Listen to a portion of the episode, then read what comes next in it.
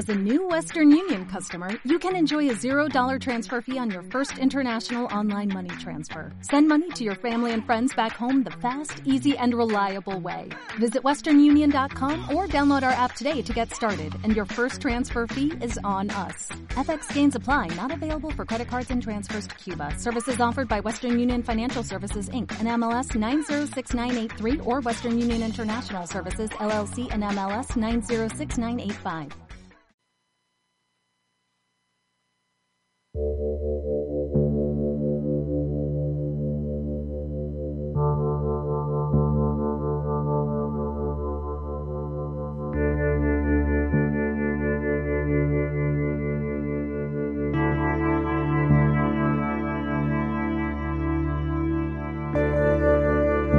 Cantabria Oculta con Juan Ramón Cayón y Antonio Gutiérrez Rivas. Muy buenas tardes, noches y sean bienvenidos a una nueva entrega de Cantabria Oculta en Arco FM.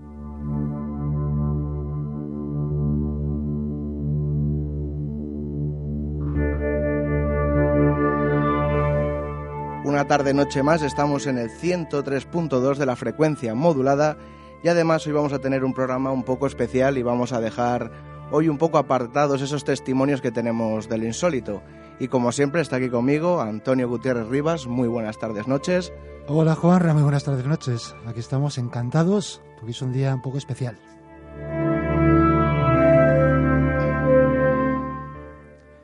Pues sí, hoy es un día un poco especial porque tenemos, eh, vamos a realizar una entrevista a una persona, un, casi un mito, se podría decir, de, la investigación ufológica, no solo de Cantabria, sino de, de toda España.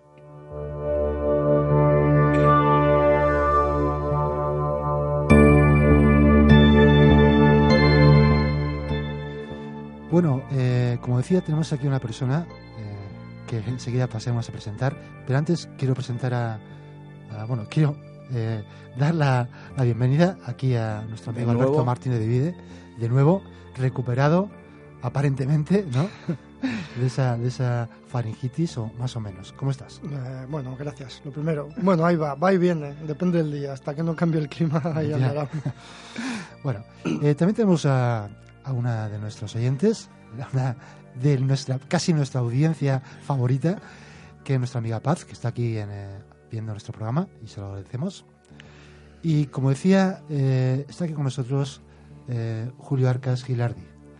Buenas tardes, Julio. Hola, buenas tardes. ¿Cómo estás, Antonio? Muy bien. Eh, primero, decirte, agradecerte que estés con nosotros compartiendo esta tarde-noche y porque no es, estás un poco casi retirado ¿no? de, de los temas ufológicos y te agradecemos que, que, hayas dado este salto y te plantes aquí. Yo, yo diría que sin casi. sin estoy, casi. Estoy prácticamente retirado del tema después de, de varias décadas, porque uh -huh. son décadas, ¿no? Pero creo que cada, eh, siempre queda la curiosidad, ¿no? Hombre, sí, y sobre todo ante personas como, como vosotros que sentís todavía un cierto interés por escuchar a, a estos eh, vacas sagradas, entre comillas. Pues sí, eh, y vamos a realizar una entrevista que yo creo que nos va a abordar un montón de historias, de, de anécdotas y de eh, casi va a ser una radiografía de lo que ha sido la ufología en Cantabria y, y prácticamente en toda, en toda España. Eh, no sé por dónde, por dónde podemos empezar. Podemos empezar, eh, tú empezaste en esto de la ufología muy yo, joven. Yo era un niño, era, vamos, un muchacho, un mozalbete de 14 años interesado por la astronomía y la astronáutica, eh, allá por los años eh, mediados de los años 60. Eh, uno de los temas que era muy, muy, muy impactante. hay que recordar que entonces no existía Internet, la televisión era en blanco y negro. Fundamentalmente solamente había una cadena prácticamente entonces es decir, que los medios de información no eran tan profusos y tan abundantes como en la actualidad. ¿no? Eh, tampoco había muchas publicaciones que se dedicaran a esta cuestión. Y entonces, eh, aquello que, llamaba poderosamente la atención era la investigación del espacio. Los temas astronómicos a mí me interesaban y también la astronáutica. Ese fue quizás el primer paso para... Eh, prestar atención a otras cuestiones que se salían eh, completamente de lo normal, ¿no? Sí, porque estamos hablando que estamos en plena carrera espacial, ¿no? Entre en ese momento se, estaban dando los eh, pasos, eh, era el proyecto Mercury, el primer paso norteamericano, porque la información de los soviéticos nos llegaba con, lógicamente, el régimen. esto no, no le daba, no, le, no tenía precisamente muy buena perspectiva para él. Y entonces la información fundamental era de los norteamericanos, lo que hacían las investigaciones que estaban haciendo eh, los norteamericanos para llegar a la Luna. Y había algunas eh, publicaciones que, eh, de divulgación, que era, por ejemplo, la revista Algo, que era una publicación de divulgación científica que se publicaba cada 15 días.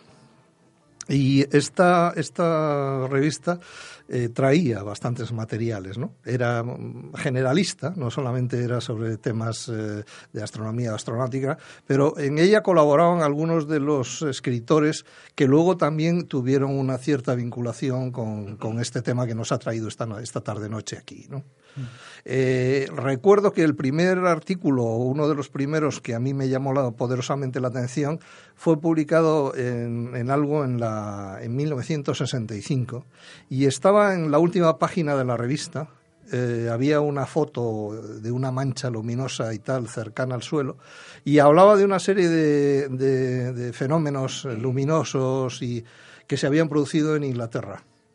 Entonces aquello mm, fue una de esas cosas que a partir de ahí empiezas a, recopilar, a buscar eh, datos eh, eh, fundamentalmente de lo que aparecía en prensa, porque mm, la bibliografía no, no, no, no, se había divulgado todavía de manera consistente.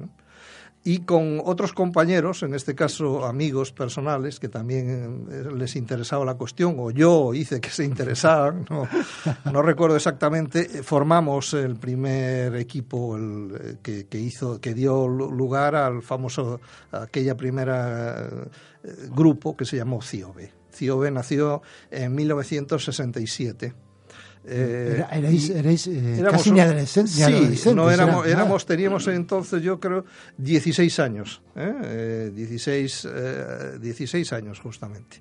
Y en ese momento eh, hubo un periodista o dos periodistas que mm, tenían trabajo o relación con el alerta y publicaron un artículo. Eh, sobre la aparición de este insólito grupo protagonizado por unos jóvenes en Santander que se interesaban por lo que entonces se denominaba platillos volantes, porque los ovnis no existían como tal vocablo, ¿no? No se utilizaba eso en la prensa. ¿Y el comienzo cómo fue? O sea, debió de ser duro comenzar este mundillo sin, sin haber tanto, o sea, no haber tantas publicaciones como ahora? Hombre, eh, nosotros precisamente una de las primeras cosas que hicimos fue eh, intentar recopilar eh, información que fuera interesante, bibliografía.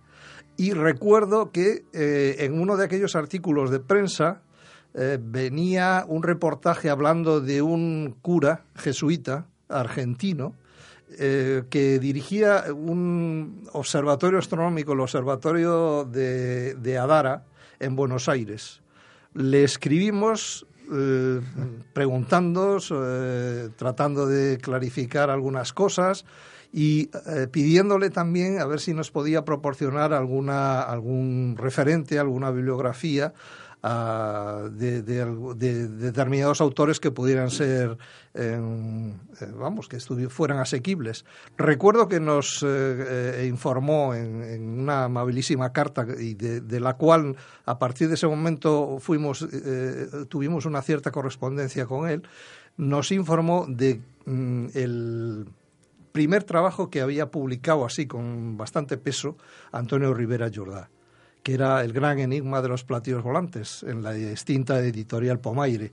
Eh, este libro quizás ha sido uno de los libros que se denominan como seminales dentro de, las personas que se han interesado en este tema. Estamos hablando de que el libro fue publicado en 1966 en, en esta editorial nos hicimos con el libro y a partir de ese momento eh, empezamos a recopilar más bibliografía, los humanoides. Pomaire en aquel momento estaba publicando, se ve que con una visión quizás bastante avanzada para el momento, eh, empezó a publicar autores como Aimé Michel, Michel Carrouche, el propio Rivera, y hicieron algún trabajo interesante, como por ejemplo el primer trabajo de Rafael Farriols y Rivera sobre el tema humo, y eso, claro, nos sirvió de nivel referencial. Eso y la primera parte fue el, contacto a través de la revista Algo.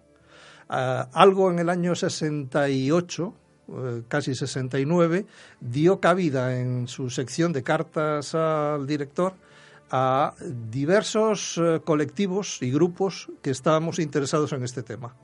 Con lo cual, pues empezamos a conocer que en Sevilla, en Madrid y en otros puntos también había otra serie de locos parecidos a nosotros. O sea, digamos que, que, la revista algo era el Facebook un poco de la época. más o menos, en, ese, en, ese, momento fue como una especie de foro de conexión y sirvió para que se fuera organizando un poco esa, esos contactos, esa estructura eh, que dio lugar a diferentes, a, diferentes eh, eh, digamos, colectivos. ¿no? Claro, es que para los oyentes más jóvenes que, que, han nacido ya con Internet y con todas las redes sociales, tienen que hacerse idea de lo que era que un grupo de, de jóvenes de 16 años tuviera que escribir una carta, imagino que sin saber la dirección exacta, del observatorio, poco a voleo, a una persona que no conocían, esperar una respuesta que no sabían si iba a llegar o no.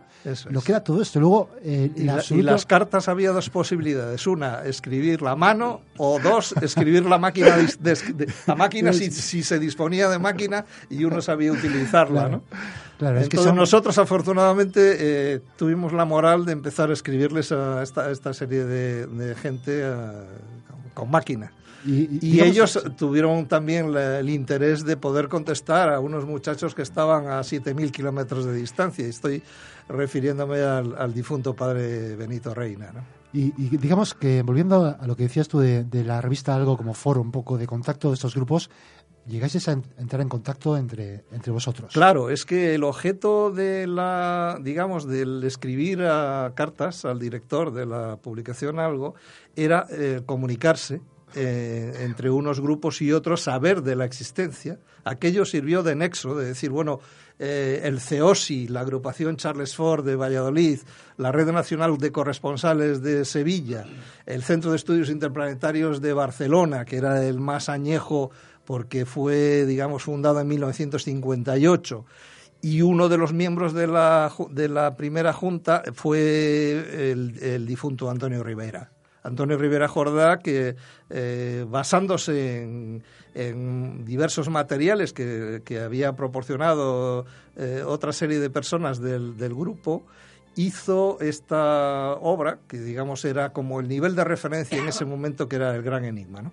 El Gran Enigma publicado por, por, por Pomaire, en el que digamos que recogía la, estructura o los elementos más interesantes, desde fenómenos en la Luna, eh, el tema de las ortotenias famoso, observaciones en, Estados Unidos, hablaba un poco de toda la política eh, que había sido o habían ido desarrollando los norteamericanos, desde el, famoso eh, proyecto Twinkle, de 1948 que se dedicó precisamente a, tratar de investigar las observaciones de aquellas esferas verdes o, llamas verdosas que sobrevolaban eh, Nuevo México, eh, eh Sain, etcétera. Y eh, las últimas derivaciones de esas políticas, como la famosa orden esta Hanap, que condenaba a 10.000 dólares de multa a cualquier militar que informase sobre una observación fuera del ámbito de la de tal. Entonces, todo, todos esos datos nos dieron una, una visión de conjunto de, de la cuestión. Eh, en aquel momento, digamos que la, la hipótesis eh, sobre la que se partía era la hipótesis extraterrestre, básicamente. Sí, básicamente era la única. La única. Prácticamente eh, el único. había algún texto, pero que no habían sido traducidos al, al español, de Donald Menzel que era un físico, que este sí planteaba una hipótesis natural. Él hablaba de que podían ser alucinaciones en unos casos, en otros casos hablaba de, fenómenos atmosféricos que habían sido confundidos porque los testigos eh, evidentemente no, eran observadores especialistas. Eh, pero sustancialmente eh, la bibliografía sostenía que nos encontramos ante un fenómeno desconocido, un fenómeno que probablemente era una inteligencia no humana, y que eh, lo que estaban haciendo, eh, de así, eh, en síntesis, era explorar la Tierra. ¿no? Sí, que eran exploradores buscando Exactamente, no sabíamos, porque allí lo mismo se dedicaban a explorar en un campo de remolachas que, que a asustar a un pobre testigo en un coche o a detener un motor en, otro lugar o aparecerse alrededor de un avión y asustar a los pasajeros. Una exploración un poco rara, la verdad. Sí todos estos grupos que estés en contacto, eh, ¿llegáis a algún tipo eh, de actividad conjunta? Sí, es que eh, la, éramos conscientes de nuestras limitaciones, o sea, limitados en todos los aspectos. En primer lugar, éramos gente muy joven, con, que, necesitábamos tener más cantidad de información y más formación. el reunir diversos puntos de vista o, digamos, fuerzas en, este sentido, eh, iba a redundar en un mayor conocimiento del asunto. Una de las principales cosas que, que, se pusieron de relevancia era precisamente eh, cómo recoger la información, o sea, de qué manera abordar a esas personas eh, de los que describían sus observaciones en la prensa y en, algunos casos rarísimos en, en, algún medio de radio, pero prácticamente era entonces inexistente. Fundamentalmente las informaciones habían aparecido y seguían apareciendo en prensa durante muchísimo tiempo. ¿Eh? Eh, algún programa mm, muy, muy casual, como por ejemplo el, el famoso Misterios al Descubierto de Luis Miravilles, trató en dos ocasiones este tema, pero sin hacer una, una, una recogida in situ o en directo sobre el testigo. Entonces, eh, era importante el, el, que las informaciones que se encuestaran tuvieran, estuvieran más o menos homogeneizadas, es decir, basarnos en un cuestionario eh, similar que eh, trazara una, una, descripción más o menos razonable de lo que el testigo nos explicaba y que eso pudiera ser, eh, digamos, intercambiable entre unos grupos y otros. A partir de ese, de, ese, principio luego vinieron los catálogos, catálogos observacionales, fundamentalmente los desarrollados por el CEI eh, de Barcelona, que tenía una, una, buena cantidad de colaboradores y uno de estos eh, especialistas eh, que siempre ha sido un catalogador básico, que es Vicente Juan Ballester Olmos que hizo un trabajo interesante sobre los encuentros cercanos y aterrizajes en España de la famosa oleada esta 68-69, que fue esos, esos típicos booms observacionales que se produjeron en un determinado momento eh, algunos piensan que tenían que ver más con la influencia o el interés que tenían los medios de comunicación con, que, con realmente la existencia de oleadas, pero el caso es que en aquella época fueron bastante característicos. Vosotros en, el grupo CIOBE, imagino que intentaréis desarrollar, como has dicho tú, algún tipo de investigación in situ con, con los testigos. ¿Recuerdas cuál fue tu primera, tu primera investigación?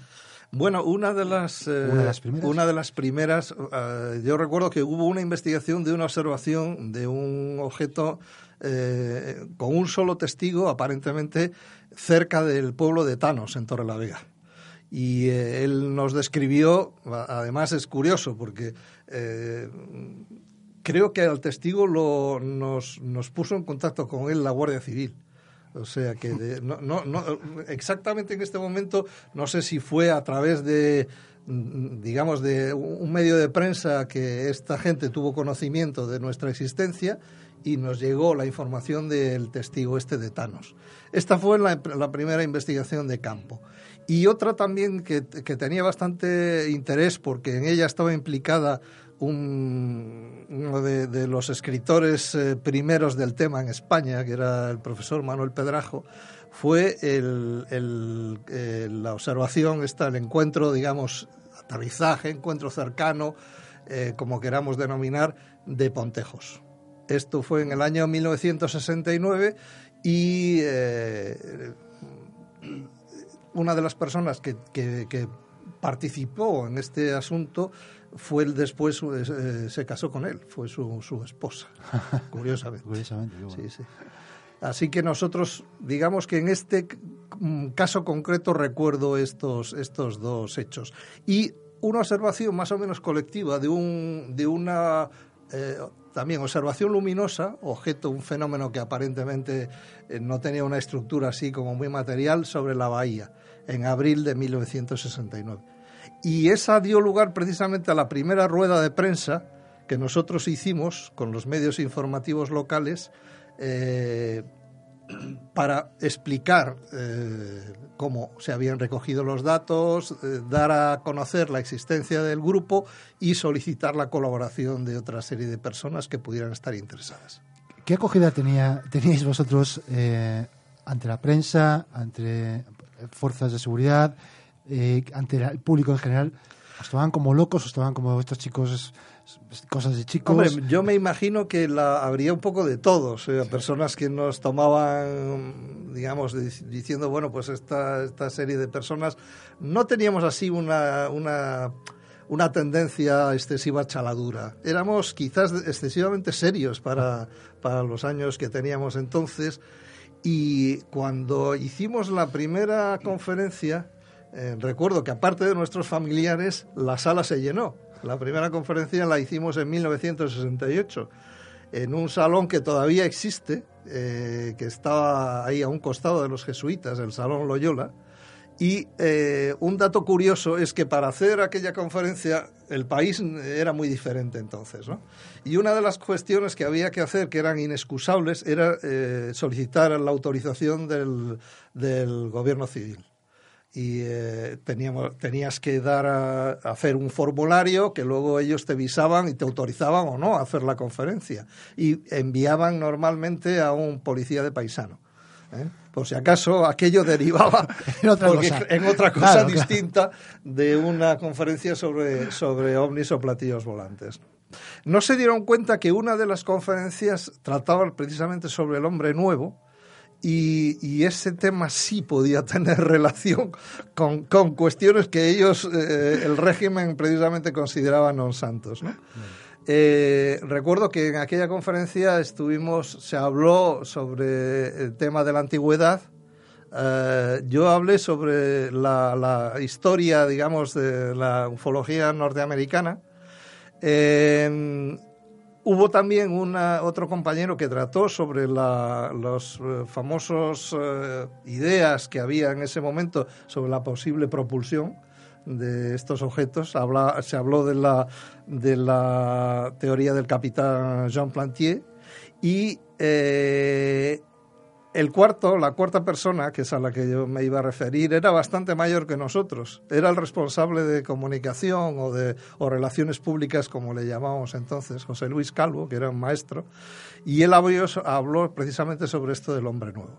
Y el hombre nuevo sí tiene que ver con, con temas políticos. Y ¿no? se les escapó Y se totalmente. les escapó totalmente. Claro, se ve que todo lo demás cubrió un poco. Estaba al final de la Esta- conferencia. Estaba, era la última parte. No aguantaron ya la policía y se fueron. parte. Sí. Una cosa, también en CIOB también eh, desarrollasteis o lleváis a cabo publicaciones. Sí. Último publicaciones. Sí, ¿no? sí, sí. Sí, eh, una de la- las primeras cosas que, que se pensaba precisamente era de hacer tu órgano de información, ¿no? Eh, y eh, era difícil acceder a, a los medios impresos. Eh, porque por todo, o sea, no existían ordenadores personales, eh, el, el trabajo se hacía en máquinas, en máquinas de escribir, necesitabas una multicopista y esa ya era un objeto sospechoso en sí mismo, o, o a- acudir a, esa, a ese medio a través de, de un, de un tercero, ¿no? La primera publicación que hicimos, que se llamaba Tiempo y Espacio, solamente tuvo un número, era una publicación precisamente a, a ciclostil o multicopia, entonces, que eran la- las típicas eh, Sí. eh, que sí se llamaban churreras o vietnamitas, Sí. porque eran utilizadas precisamente por, por los partidos de izquierda que estaban ilegalizados para hacer sus, sus octavillas y su material de propaganda. Pero en el, aquí, en, el, eh, en lo que era el antiguo sindicato vertical, tenían esos medios. Y eh, nosotros eh, pudimos acceder a esto y hacer eh, nuestro, nuestra primera revista con, esto, con esta cuestión. Yo recuerdo que eran unos, unos clichés que había que escribir, y quedaban agujereados y a través de aquellos agujeros que producían las letras de máquina eh, se imprimía, salía la tinta y se imprimía en hoja. O sea, todo muy, muy, muy elemental, muy, muy primitivo. ¿Y cómo hacíais la distribución de la revista? Bueno, esto fundamentalmente era primero a nuestros socios, las eh, personas eh, que se habían ido apuntando al, al grupo eh, Perdona, ¿cuántos gasistas eran en el grupo? Eh, en el grupo inicialmente, en, los años 60 y principios de los 70, yo creo que en Santander había, estábamos como 60 o 70 socios. Luego ya creció posteriormente. Diez años después se aumentó bastante cuando ya se hizo la siguiente publicación que era Vimana. Ajá. Eh, crecimos mucho, ¿no? Eh, tendríamos, no sé, 500 socios, que para entonces era una barbaridad, era mucho. Y más con estos temas, que no eran muy conocidos en la ciudad. Y, exacto, sí, esa, es la segunda parte. Entonces, el objeto fundamental, yo creo, de tener la publicación, aparte de poner tus cosas allí, eh, hacer que otros se pudieran colaborar, etcétera, era el conseguir un intercambio de información, ¿no? O sea, tener tu revista o tu publicación significaba que tú se la mandabas a, otra, a otro grupo, por ejemplo, en San Sebastián eh, o en Sevilla o en tal, si ellos tenían sus, sus publicaciones, pues se producía este intercambio. Y así se iba recopilando más información y más datos. Y a partir de, digamos que esto fue este número de tiempo y espacio. Esto fue publicado en el año 70. 70. Sí. ¿Y solo, hay un número? Solo hay un número, solo se produjo un número, nada más. ¿Está todavía por ahí el ejemplar? ¿Está el ejemplar? Yo creo que debo de tener un ejemplar por ahí en algún cajón todavía. Sí, sí, sí. Una reliquia absoluta. Una reliquia, completamente. Recuerdo que uno de los que escribieron ahí, precisamente en, ese eh, primer número, eh, sacamos o publicamos un artículo de Manuel Pedrajo eh, sobre el caso de Pontejos, justamente en el que se veía, pues se, habían hecho incluso hasta los dibujos de, de aquellos seres que decía seres, figuras humanas o humanoides que habían visto los testigos en el interior del objeto. ¿no? incluso a día de hoy se sigue investigando ese caso, ¿no? Hace poco han sacado nuevos datos del caso de Pontejos. Algún dato nuevo ha salido sobre algunas huellas, podrían ser de, algún tipo de objeto de la época, no se sabe muy bien. Eh, después, como decías, después de este, de este tiempo y espacio, vino Vimana. Después vino Vimana. ¿Tardó mucho en salir Vimana? Eh, no mucho, o sea, bueno, relativamente. Ten en cuenta que yo prácticamente estamos hablando de una trayectoria de casi 50 años, ¿no? Entonces fueron ocho años después. Ocho años después. Eh, ya, era una, revista con más, Sí, era una revista eh, ya publicada a imprenta, con fotografías, con ya editada en offset eh, precisamente el, que la imprimía era una imprenta que estaba en la calle Cisneros, Talleres Martínez con el que tenías auténticas peleas con, el ánimo de, conseguir mejores precios y demás, ¿no? Porque ya entrabas dentro de los canales puramente comerciales. Eh, ¿Esta revista se vendía en...? Eh, no, no era de, Nunca, ninguna de nuestras publicaciones ha sido eh, de venta en kioscos. O sea, siempre han sido a través de suscripción y, socios. Y para intercambio con otros grupos. Entonces, en el 78 eh, se produjo quizás eh, dos cosas. Eh, nosotros teníamos nuestro local social, nuestra sede social, estaba en, un, en un, piso en la primero, en la antigua colonia de los Pinares. Bueno, antigua, quiero decir, sigue, siguen allí los edificios. Y luego pasamos de allí al centro de la ciudad, a la zona de Fernández de Isla. Y ahí es donde se produjo quizás mayor confluencia de gente porque em, eh, creció a través de la divulgación que, se, que hicimos en simposium eh, de verano que, tenía una afluencia extraordinaria de gente. Eh, en el año 75 organizamos el primero en Los Coscas, y bueno, no, el primero fue en ese salón inmenso que, que tienen los salesianos, en la cuesta de la Atalaya, que tenían mil localidades, una cosa brutal.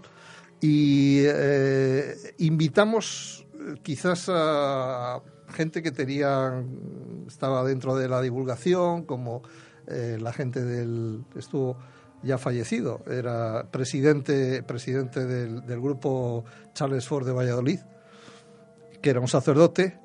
Mm, Benítez, gente como los del CIFE de Málaga, eh, nosotros, es decir, que hubo ese principio, digamos, de, de abrirse al exterior Y- y fue un de éxito- fue un contar. éxito y la- fue un éxito de, de gente, de asistencia. Y a partir de ese momento, prácticamente durante eh, mm, 16 años estuvimos haciendo estos ciclos, con mayor o menor fortuna, y eh, fue, fue precisamente esa, esa divulgación la que, la que produjo el acercamiento de otras personas. Yo, yo por edad, seguramente fue a partir de ese año 75, por ahí cuando me empezó a entusiasmar el tema.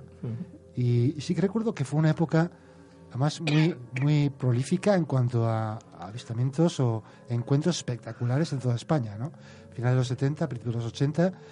Eh, además, eh, coincidió también en los, eh, mediados de los 70 con publicaciones de Eric von Daniken, eh, que había incluso una película, se proyectaba en el cine, El carro de los dioses, se llama algo así. Eh, hubo una auténtica fiebre En por el Recuerdos fenómeno, del ¿no? Futuro, Regreso a las Estrellas, Regreso a las estrellas. Ese fue la película que se proyectó en el Gran Cinema, un Mm. cine que ya no existe en Santander. Eh, nosotros hicimos una, una encuesta allí, en ¿Ah, sí? colaboración, sí, gracias a, a los contactos que teníamos con, con Juan Calzada, eh, que era el- la, la, digamos, la, la- la persona que dirigía eh, ese cine y otra serie de cines en la ciudad, hicimos una, una encuesta de valoración sobre estos temas. ¿no? Quizás la primera encuesta que se había hecho en este país sobre esta, sobre esta cuestión. Y también sirvió para recoger ese interés que estaba, que nosotros sabíamos que existía y que lo que había que hacer era eh, el, el ponernos nosotros en contacto con esas personas para que pudieran una- unas de ellas colaborar y otras eh, poder apoyar económicamente como socios y demás a- al grupo. ¿no? Y de- desde el punto de vista de, de vosotros como investigadores, eh, ¿sigue estando la hipótesis extraterrestre en, digamos, en lo alto de la lista o ya empiezan a vislumbrarse, a dudarse de y a ver otras posibilidades? Yo creo que cuando llevas ya eh, tiempo, bastante tiempo eh, en estas cuestiones, eh, y eres una persona más o menos sensata, eh, seria, que has tenido acceso a, múltiples informaciones, te conviertes eh, quizás en más crítico, en más crítico. Eh, no es lo mismo la óptica de que pueda tener alguien con, con 15, 16 años y que se encuentra con una observación extraordinaria, con un testigo que habla de, de una entidad y tal, que cuando mm, 20 años después abordas ese, tema y, te da- y- sabes positivamente que ha podido haber otra serie de explicaciones razonables. Eh, por otro lado, mm, es difícil pensar que eh, seres inteligentes de otros mundos que se acercasen a- al nuestro estén continuamente interesados en, en- círculos eh, de cereales, en, cultivos de patatas o en, eh, asustar a, a pobre gente en, una carretera más o menos desconocida. ¿no? Em, no, no, no es lógico, o sea, no, no parece que tenga un comportamiento muy, muy eh, esperable en alguien que si, se- si, si puede viajar a través del inmenso cosmos y acercarse a este lugar perdido en una galaxia que no es precisamente nada singular, pues parece que no, no, no, no tendría esta, ese comportamiento, esa actitud. Entonces, eh, al final, la conclusión es, ¿hay otras posibles explicaciones? Mm, no podemos decir que todos los fenómenos, porque hay miles, ¿no? Nosotros, eh, en el catálogo que se, que se organizó cuando eh, existía la Fundación Anomalía, luego Fundación Ícaros, que se llamaba Catálogo Unificado de Observaciones OVNI, eh, eh, o de casos OVNI, CUCO se llamaba precisamente, sí. Esto, había 6.000 entradas simplemente en España. Entonces, claro, mm, todas estas no puedes decir, bueno, son fenómenos naturales, pero eh, son eh, equivocaciones, son eh, gente que ha fabulado, que son simplemente gente que le gusta salir en los medios de comunicación. Puede quedar un pequeño grupo, mínimo, que no tiene explicación. Eso significa o significaría que o demostraría la existencia de una inteligencia extraterrestre pues creo que, que, no tenemos tampoco la seguridad absoluta para decir, sí, sí, estamos ante un hecho incontrovertible, son extraterrestres. Claro, si es, eh, se, requerían, se requerirían pruebas pruebas mucho más, eh, más consistentes, claro. de mayor de mayor entidad, digamos, ¿no? Y en este momento la verdad es que yo creo que no hay ningún grupo de los que siguen existiendo que, que puedan aportar. Si tú miras eh, Internet, ves que lo que se hace es repetir continuamente. Sí. O sea, por una parte hay un montón de, de datos que se dan que son viejos, viejos trabajos, ¿no? Viejos trabajos del pasado que se revisan o que se vuelve a comentar sobre ellos. Algunos de ellos sin ni siquiera, mm, digamos que aportar eh, las soluciones que, que, se han- que ya se han eh, dado a conocer, que explican los datos, ¿no? Hay quizás un exceso de información de carácter comercial. Entonces, eso sin Es duda. lo que te iba, lo que te iba a comentar. Eh, a mediados de los años 70, que oh, es cuando se empiezan a, a, digamos, a el boom de la explotación comercial del fenómeno. Un poco, ¿no?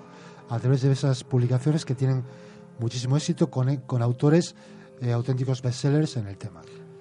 Que en algunos casos, pues, eh, sus métodos de investigación o sus conclusiones, pues, eh, son como mínimo dudosos, ¿no? Sí, bueno, yo no voy a decir nombres, ¿no? Pero en la cabeza de todo el mundo están eh, determinadas personas que han contribuido a, a esa, digamos, a esa, ese planteamiento. Por una parte, por- yo creo que es hasta cierto punto lógico, ¿no? Las editoriales que publican esto, sobre todo las de gran peso, ¿eh? Planeta y, y demás, eh, lo que quieren es tener un autor que, que venda libros. Y que venda libros significa el, el que la información que dé pueda ser del agrado, del gusto del público.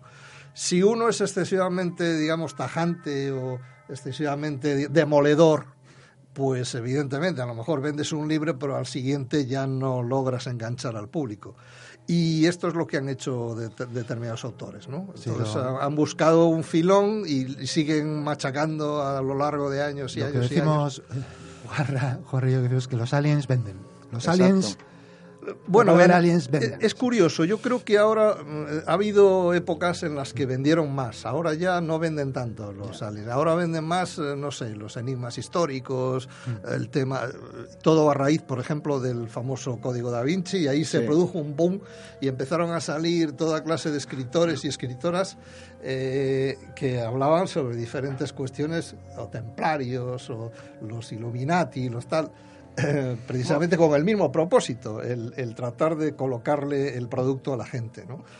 Eh, a mí me, da la impresión que eh, el, tema, el tema ovni en sí mismo, ¿no? el, fenómeno ovni, como lo hemos, eh, digamos que, acordado denominar,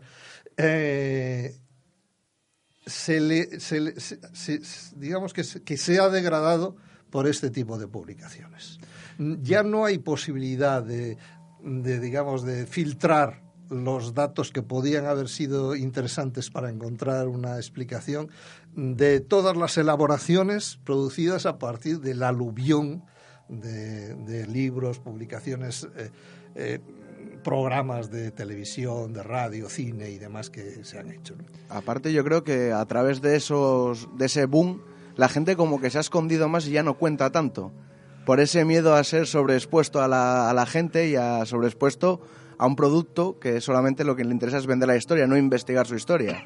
Hombre, eh, mm, yo entiendo que alguien que eh, puede tener una experiencia más o menos para la cual no encuentre una explicación, eh, no, no, no arriesgue eh, su situación personal con dar a conocer su historia, ¿no? Porque eh, puede ocurrirle de todo, o sea, desde separaciones matrimoniales hasta que en el pueblo eh, en el que viva, pues a partir de ese momento sea el, el loco, Ya. el loco de turno, ¿no? Habitual, ¿no? Sí, porque además eh, imagino que estarás de acuerdo en que a veces el tratamiento que hacen los medios de comunicación pasa por el desde el sensa- desde el sensacionalismo hasta, digamos, ridiculizar, Sí. ridiculizar el fenómeno o protagonistas del fenómeno, buscar auténticos freaks, auténticos... Esa es otra parte. Eh, durante mucho tiempo ha habido programas de televisión que lo que buscaban eran frikis. eh, Sí. directamente que, que, bueno eh, hacían a- auténticos números de circenses en el peor sentido de la palabra eh, en los estudios mm, a- a- hablando de cosas absolutamente, claro, eh, bufonescas, ¿no? En, resumen. Y claro, eso también ha tenido sus, consecuencias. Eh, ha habido gente de buena voluntad que lo que se intentaba era sacar un poco de, la, de esta atracción de medios de comunicación sensacionalistas el tema para que se pudiera investigar más seriamente. Pero desgraciadamente no, no, se ha logrado, no se ha logrado en la medida necesaria, es decir, que ha habido comisiones de estudio, de investigación en diversos países y al final las conclusiones siempre son de, un género similar, ¿no? No hay o no hay suficientes datos para poder explicarlo o, se dice que el fenómeno es de origen natural. Eh, eh, antes de, esta conversación que estamos teniendo hemos tenido alguna charla y hemos comentado también eh, la dificultad que para los que nos interesamos en el fenómeno encontramos para contar con personas de ámbitos científicos que en algún momento determinado eh, quieran pues dar una, una mano, dar una opinión, dar un, un consejo, hacer un estudio. Eh, ¿Esto te lo has encontrado ya desde el principio? ¿Tú crees que ha habido algún tipo de evolución en cuanto a la ciencia eh, pura y dura ante el fenómeno? ¿se, ¿Se ha mantenido siempre igual? Yo creo que ha habido épocas en las que casi fue posible contar eh, con este tipo de colaboración. Eh, depende también un poco de las mentalidades, ¿no? de la apertura eh, científica.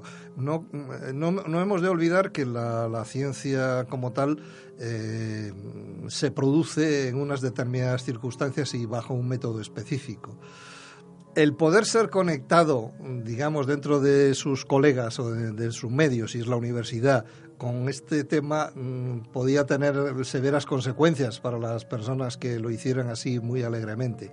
Por eso mm, mm, hay un investigador, quizás que a nivel internacional, que a mí me parece, siempre me ha parecido muy sugestivo, que es Jacques Vallée, que tenía, porque él era, él, podríamos decir que eh, dada su, su, formación era un científico profesional, él era astrofísico y especialista en computación, ¿no? Entonces, eh, desde los años 60 se empezó a interesar por este tema.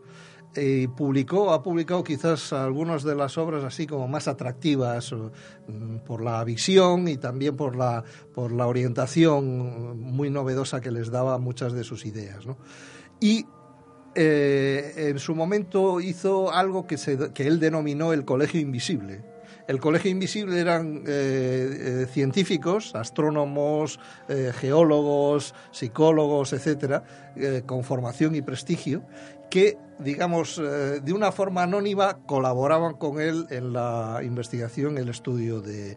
Pero no pasó de ahí, es decir, fue casi una cuestión más, más personal que organizada. Mm.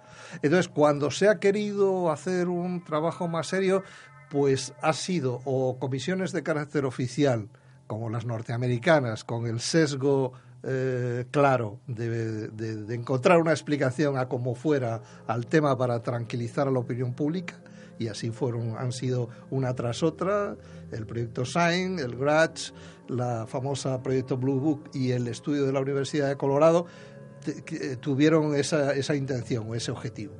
Y eh, otros como GEPAN en Francia, que eh, intentó hacer una investigación y de hecho publicaron eh, estudios eh, interesantes sobre, sobre diferentes materias desde una óptica exclusivamente científica y por personal del CNRS, que era, es como el Consejo de Investigaciones Científicas en España. Como dato te diré que algunas de esas publicaciones están en la Biblioteca Central de Cantabria. Bien. sí, porque hay que decir que, la Fundación Anomalía, luego Fundación Ícaros, hace cuatro años, o sí, cuatro años, eh, cedió todos sus fondos bibliográficos y documentales a la, Biblioteca Central de Cantabria, que los tiene catalogados bajo el epígrafe Ícaros y están a disposición del público para la consulta. Exacto. Eh, hay que simplemente buscar, eh, es complicado porque son, eh, no sé cuántos documentos son, son miles. Son, de, de, bibliografía eran casi dos mil libros y, revistas varios miles, sí. Entonces, bueno, realmente es, hay una... No vamos a tener tiempo de Toño. no, tienes vidas suficientes para poder consultar todo aquello. pero lo intentaremos, no cabe duda. Eh, una, una pregunta. Tú, que es, imagino que lo has vivido más o menos de cerca por tu conexión con Vicente Juan Ballester Olmos, lo que las desclasificaciones de informes eh, del ejército español. ¿Tú crees que estas desclasificaciones, o lo que tú sepas, se han llevado con total limpieza? ¿Han ocultado algo o no, sabe, no se puede saber? Según Vicente Juan, él no tiene ninguna reserva. O sea, él porque de alguna manera eh, ha estado implicado o ha sido una de las personas que ha agitado un poco la cosa para que esa desclasificación se produjera, ¿no? Desde los años 80 él y, Plana Cribillén, Joan Plana, que era uno de los miembros también de primero del colectivo eh, CDU, eh, escribieron, se pusieron en contacto, eh, dieron información a, los militares de la Fuerza Aérea Española con el ánimo de conseguir por una parte su confianza y por otra parte que dieran a conocer eh, todos los expedientes que desde los años 60 habían ellos recopilado sobre este tema, algunos de, ellos investigados y otros simplemente recogidos en sus archivos. Eh, la verdad es que no tengo una razón para poder dudar de que eh, a Vicente Juan lo engañaron o lo utilizaron. Eh, él piensa que esa documentación que se dio a conocer del, MOA y otros organismos de la Fuerza Aérea y que están a disposición del público en, el, en, el, Madrid y en, una página web. En, su momento estaban en la biblioteca de, en, Madrid, en el Ministerio del Aire, pues estaban eh, perfectamente catalogados. Ahora bien, parece que hay otros, eh, otras personas que eh, constatan que hay alguna ausencia de datos hay algunos casos que no, hayan, no han sido dados a, no se han divulgado o no se han puesto a disposición del público, pero en definitiva eh, tampoco serían relevantes en el sentido de que demostrasen lo que esta gente parece sospechar. Es decir, que nos encontraríamos ante observaciones de objetos eh, eh, de naves aéreas que no son humanas no hay nada definitivo al respecto. Hombre, cualquier detalle en una desclasificación que no sea 100% una coma, algo que se haya corrido, va a dar lugar siempre a la conspiración. Siempre va a llegar alguien que va a decir, es que nos están todavía ocultando algún caso. Sí, hay gente que es muy especialista en esto de buscar la conspiración, porque claro, es algo evidentemente que vende bastante más que decir, bueno, se ha desclasificado la información de la casuística disponible y al final todo está ahí. Claro, pero es, algo, ¿no? Sí, pero es algo que, también hemos comentado alguna vez en, hmm. en el programa, que en el caso de documentos que en su día están clasificados, el es saber eh, si están todos. hay manera de saber que todos los que se han, desclasificado eran todos los que había. Hay manera de estar seguro de eso o no. Bueno, únicamente eh, se podría tener dudas si hubiera algún testigo paralelo, es decir, que algún militar eh, que en su momento tuvo una experiencia, un avistamiento, hizo un informe y ese informe no aparece, ¿no? Entonces, en ese ¿dónde, caso, ¿dónde está lo que me pasó a mí? Exactamente. En ese caso sí se podría, se podría decir, bueno, pues eh, tal y tal y tal y tal asunto no figuran y porque son relevantes. O sea, porque la segunda parte es por qué no figuran. A lo mejor no figuran porque en su momento eh, la, información no estaba bien organizada y se perdió o desapareció. O sea, razones que no tienen nada que ver con ningún tipo de conspiración o de actitud de ocultación. Que eso es justamente lo que eh, tratan de explicar algunos de, los escritores que siguen hablando de estos temas, en España me refiero. Eh, bien, nos hemos quedado antes, perdona, en, la, publicación Bimana, sí. pero ya en los años 80 se da un nuevo paso con otra publicación. Sí, en los años 80, mira, hay un movimiento eh, entre la transición entre el año 78 y eh, prácticamente la terminación de esa década, se produce, empiezan a concentrarse eh, los colectivos. Entonces, ahí hay una, la creación de un, de un colectivo, uno de los primeros, aparte del Consejo de Consultores de Stendek, que era el, el, ACEFO, el colectivo de estudios sobre el fenómeno OVNI, que agrupó a buena parte de los, de los eh, eh, centros, asociaciones, como la nuestra, como la Red Nacional de Corresponsales, como el Instituto de Estudios eh, Sobiológicos de, de Barcelona, investigadores, digamos, individuales, Enrique de Vicente y otra serie de ellos. Y eso dio lugar a, a intentar mm, hacer otro tipo de publicaciones, más técnicas, eh, más serias, menos, eh, menos de buscando el sensacionalismo del caso extraordinario. Eh, entonces, José Ruesga publica, empieza a publicar en el año 80 el, la revista, o, una publicación que él en, su momento la hace en, en fotocopias, que se llama CDU, precisamente, Cuadernos de Ufología. Y tres años, eh, seis años después, mejor dicho, nosotros recopilamos o recogemos ese testigo con su autorización y su colaboración y ya hacemos una publicación de más de 100 páginas destinada precisamente a hacer un enfoque más racional sobre esta cuestión, más crítico. Y eh, es cuando se, durante prácticamente 20 años, estamos publicando esta, esta revista, ¿no? Cuadernos de Ufología.